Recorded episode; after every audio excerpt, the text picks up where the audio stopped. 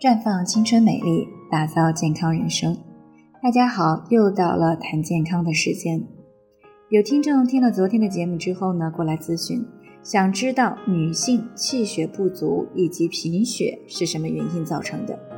其实气血不足或者是贫血是很多女性朋友都会遇到的问题。这首先与女性的生理特点有关。女性在生理上要经历经、带。胎产这几个阶段，经呢是指月经，带是白带，胎是怀孕，产是生孩子，而这些过程都会消耗女性的气血。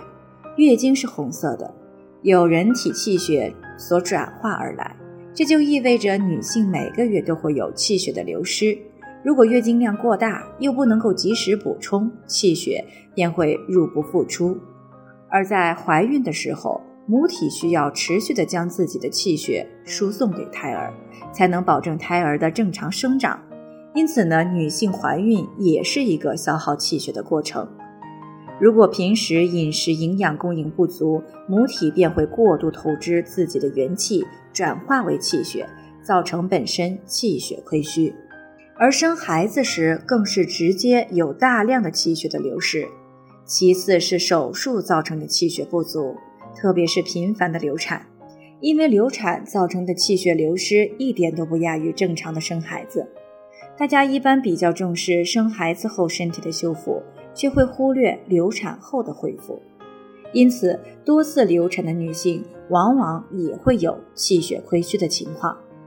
除此之外，还有脾胃功能不足、饮食不均衡，造成气血的不足，没有吃营养的食物。没有良好的脾胃来把这些营养吸收，就没有足够的气血生成。最后呢，便是肾气不足造成的气血不足。因为肾在中医上主骨生髓造血，而肾气的作用就是把脾胃运化来的营养精微转化为气血的。如果肾气不足，也会影响气血的生成。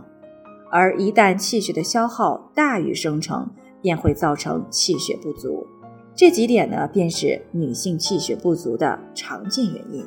在这里呢，我也给大家提个醒：您关注我们的微信公众号“普康好女人”，普黄浦江的普康健康的康，普康好女人。添加关注后，点击健康自测，那么你就可以对自己的身体有一个综合的评判了。